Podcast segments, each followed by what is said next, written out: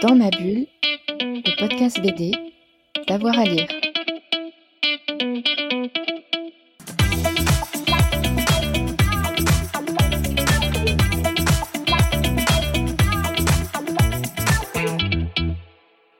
On ouvre la bibliothèque de Guilhem, le temps de trois albums à nous conseiller. Alors, ben, je vais conseiller parmi les trois albums qui ont forgé vraiment ma, ma culture euh, science-fiction de jeune lecteur. Donc, euh, alors pour euh, démarrer par l'ultra classique, euh, je vais citer donc euh, Jacobs, effectivement sur les, premiers Black et Mortimer qui étaient fabuleux en termes de concept de science-fiction. Euh, Là, je pourrais en citer plein, bon, les plus célèbres, la marque jaune, tout ça. Pour ma part, c'est peut-être le piège diabolique qui m'a le plus marqué quand j'étais gamin.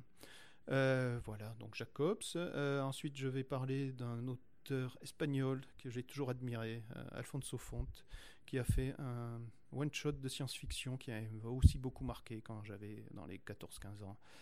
Euh, le prisonnier des étoiles. Graphiquement, au niveau du scénario, un chef-d'œuvre, et peut-être trop méconnu, qui, qui mériterait d'être réédité, redécouvert.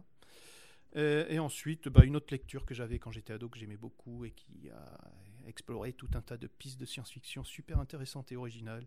C'est vraiment Le Vagabond des Limbes de Godard et Ribera. Voilà. Dans ma bulle, le podcast BD, d'avoir à lire.